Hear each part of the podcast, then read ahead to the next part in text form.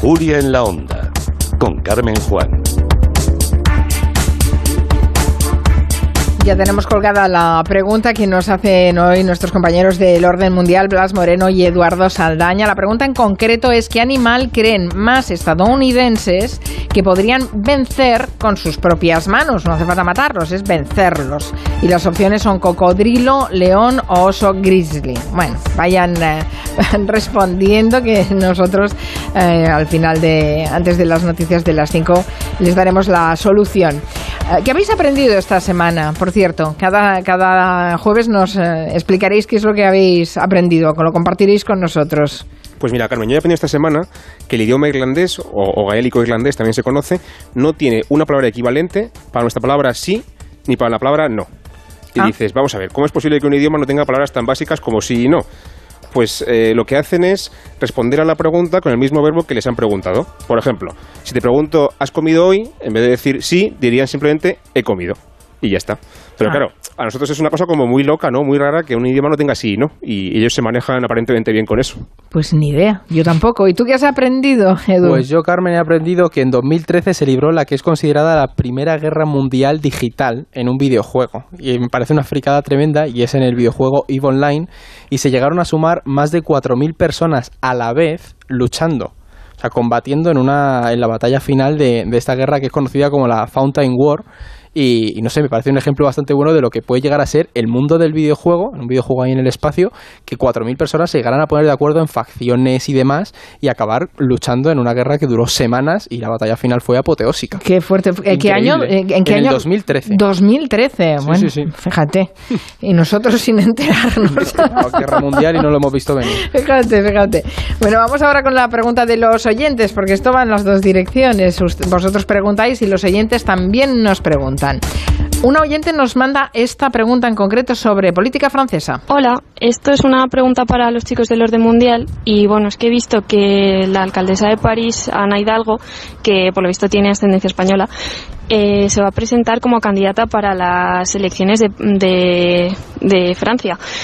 Y bueno, me gustaría saber pues eh, si tiene posibilidades y si va a afectar algo a la rivalidad entre Macron y Le Pen. Muy interesante. Sí, señor, tiene origen español. Sí, sí, de Cádiz además son los padres. Y desde luego la verdad es que es una candidatura interesante porque esta mujer, Ana Hidalgo, pues ha conseguido dar una buena imagen, ¿no? Como alcaldesa de París, tanto dentro como fuera de Francia. De hecho, creo que esta fue la que felicitó a Pedro Sánchez en su momento y demás, mm. o algo así. Entonces, pues, por lo que la noticia tampoco ha sorprendido mucho. Y otra cosa es, bueno, que tenga posibilidades de romper, como dice la, oyente, ese duopolio de, Macron-Le Pen, ¿no? Entonces, y bueno, ya no digamos de, de conseguir meterse en la segunda vuelta.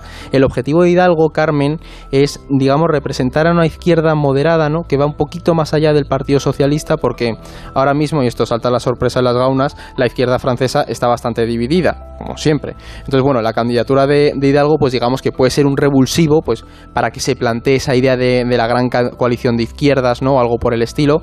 Y lo que es muy importante de esta mujer es eso, que viene con, experiencia de, de ser la alcaldesa de París, tiene bagaje político, puede ayudarle a llegar a ese votante cosmopolita de izquierdas, que cree en la política municipal y local, pero oye, también es una persona concienciada ¿no? con lo que pasa en el mundo. Y además lo que decíamos, que su perfil personal, pues oye, juega a su favor, porque decíamos que es hija de obreros españoles que sufrieron la persecución franquista. Entonces apela a esa memoria del antifascismo, de la inmigración, de, de, la clase, ¿no? Pues son claves para apelar a los valores del republicanismo francés, esa idea de, de que uno puede ser francés porque se quiere serlo, aunque se provenga de otro sitio. Pero bueno, digamos que tiene potencial esta mujer, incluso si no pasa la segunda vuelta, que esto es importante. ¿Por qué? Porque uno de los temores que hay es que el votante medio de izquierdas en las elecciones presidenciales no vaya a votar si solo está Macron y Le Pen. Entonces, si Hidalgo no pasa la segunda vuelta, nos podemos encontrar con que, oye, a lo mejor movilice a parte de su electorado en favor de Macron, apelando a esa idea de hay que, hay que parar a Le Pen y demás. Pero bueno, iremos viendo, Carmen, cómo evoluciona la cosa, pero es cierto que la candidatura puede dar mucho juego en la política francesa. Bueno, todavía queda y será un proceso será un proceso largo. Eh, así que bueno, ya nos lo iréis contando cómo va avanzando y además también hay una cuestión coyuntural, ¿no? Porque eh, bueno, veamos a ver en Europa cómo se están decantando las opciones en otros en otros países en elecciones, ¿no? que tenemos Alemania dentro de 15 días. Exacto, exacto. Y, todo influye. Ahí. ¿Qué pasa ahí? Exacto, todo influye. Bueno, pues bien, ya hemos respondido a esta oyente, muy interesante su curiosidad. Vamos a hablar de un tema que nos tiene realmente también inquietos, porque estas últimas semanas nos han llegado imágenes de Reino Unido que parecen de otra época, de otro lugar del mundo. Eh, estanterías vacías en los supermercados, mm, importante falta de alimentos y otros productos, la denuncia de que hay incluso eh, restaurantes que han tenido que cerrar porque no pueden servir sus comidas. Bueno, eh, ¿qué está ocurriendo?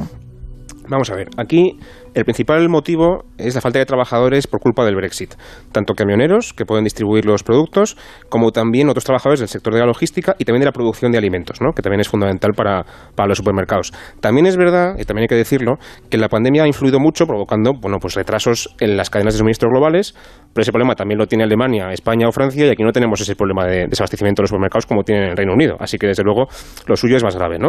El principal problema, como os decía, es que faltan camioneros. Todos recordamos aquellas imágenes hace, hace algunos meses premonitorias en la frontera de Francia con esos atascos enormes de camiones eh, por ese papel que había que hacer cuando entró en vigor el Brexit. ¿no?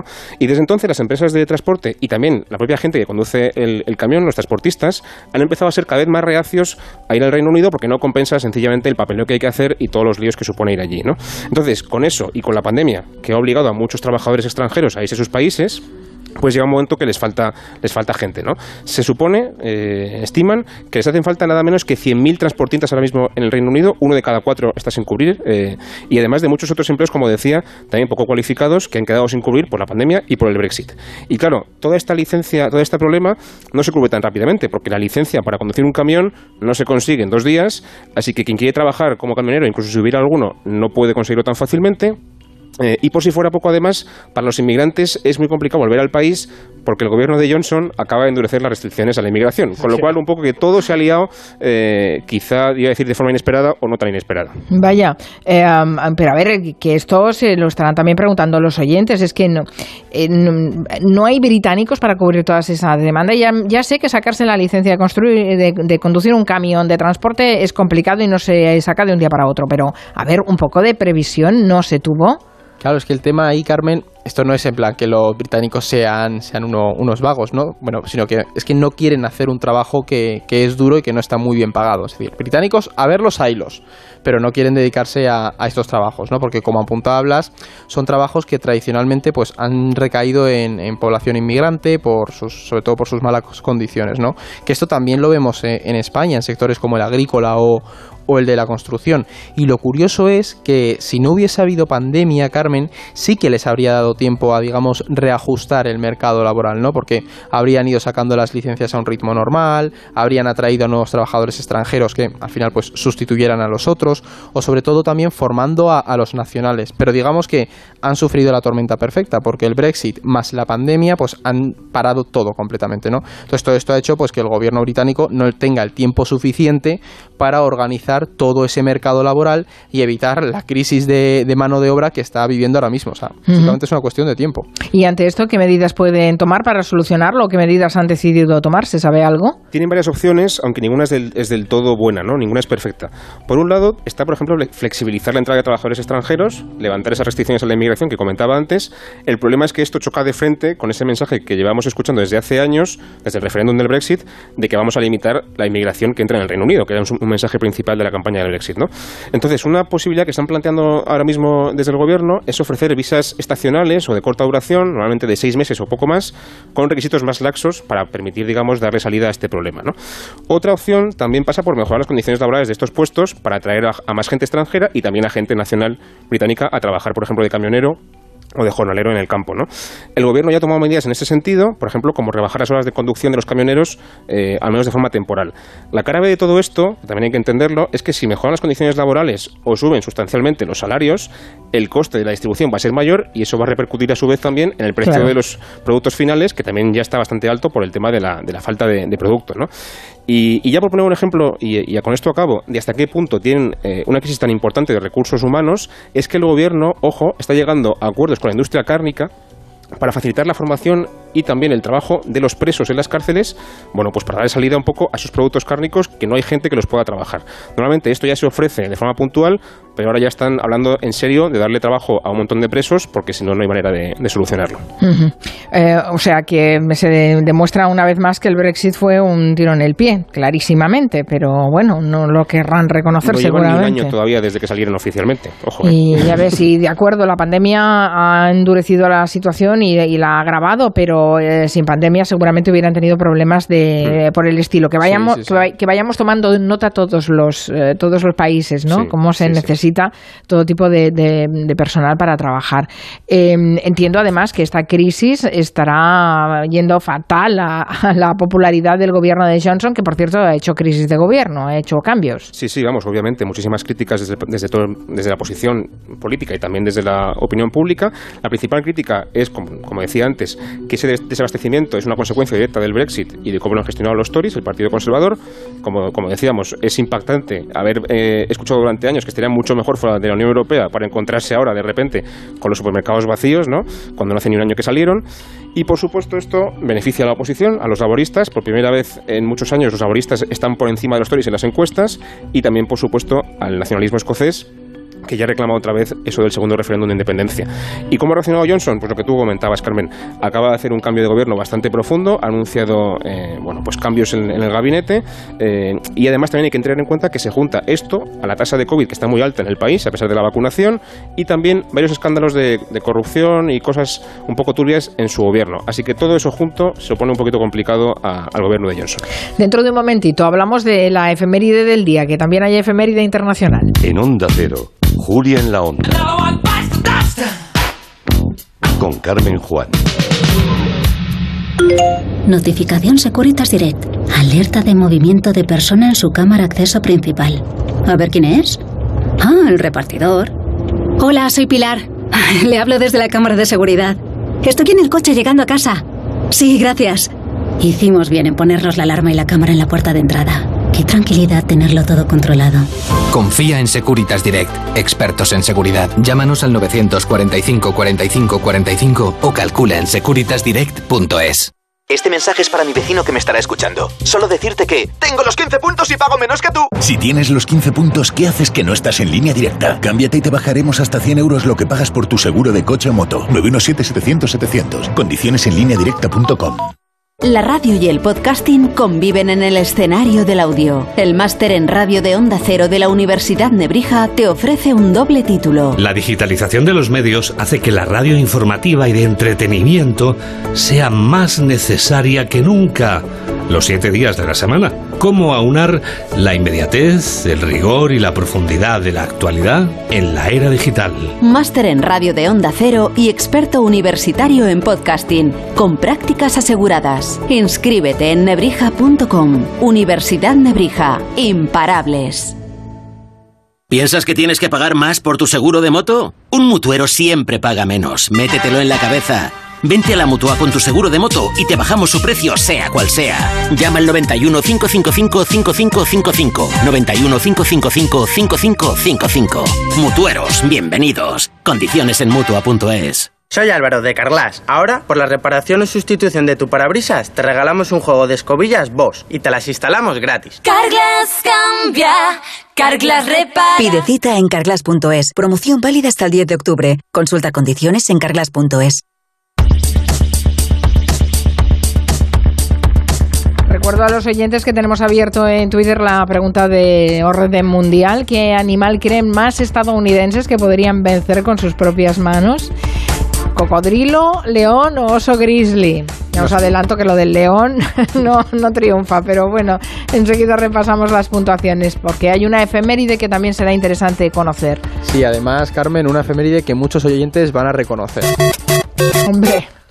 ¿Os suena, no? Esto. Por favor. Pues claro, es que esta semana, Carmen, el 13 de septiembre concretamente, se han cumplido 36 años del lanzamiento de Super Mario Bros. en Japón. Me parece la leche. Entonces, esta efeméride importa, por ahí dirán los oyentes, ¿y por qué traen estos tíos esto aquí, no? Pues porque es probablemente el primer personaje de videojuego que, que se hizo realmente global, ¿no? Es una de las sagas, yo diría, que más éxito ha tenido hasta la fecha y el videojuego, pues videojuego que sale de Super Mario, videojuego que vende millones de copias. Y el aspecto más interesante de Super Mario, de este fontanero que nos conquistó a todos, ¿no? Es pues cómo se ha convertido en un embajador de Japón alrededor del mundo. Y es que tal es el éxito de, de Super Mario que hace unos años, yo no sé si os acordaréis, en las Olimpiadas de Río de Janeiro, el primer ministro, Shinzo Abe, fue disfrazado de, de Super Mario. A coger como el legado para las Olimpiadas de Japón. El tío fue con la gorrita de Super Mario. O sea, ese es el nivel del impacto de este videojuego. Hoy estoy yo muy de videojuegos. Sí, Me he ya traído veo, dos ya cosas. estás muy juguetón, sí señor. vengo sí, las señor. vacaciones, Carmen, estar con la PlayStation y he dicho, venga, vamos aquí. Pues venga, vamos. a- La verdad es que es, es increíble la- el nivel de penetración que tuvo en el mercado Super Mario Bros. Sí, sí, eh. Pero eh, la musiquita es insoportable. También te lo digo. Sobre todo esa, la de cuando perdías y te, te, te quitaban la vida. Así que ahí... Por cierto, que antes Blas nos comentaba lo de que no hay ni sí ni no en el gaélico irlandés, pero eh, nos has puesto el ejemplo del de la afirmación. ¿eh? Dice, ¿has comido? He comido. Pero dice eh, Juan Antonio G a través de Twitter y cuando tienes que contestar de forma negativa, ¿qué Lo dices? sabía que había alguien- Sabías, Yo lo he ¿no? Claro, el problema de esto es que en castellano nuestra negación siempre exige un no. Pero, por ejemplo, en inglés eh, se entiende más fácil. Eh, tú no tienes que decir no, tal. Puedes decir aren't, por ejemplo, o don't.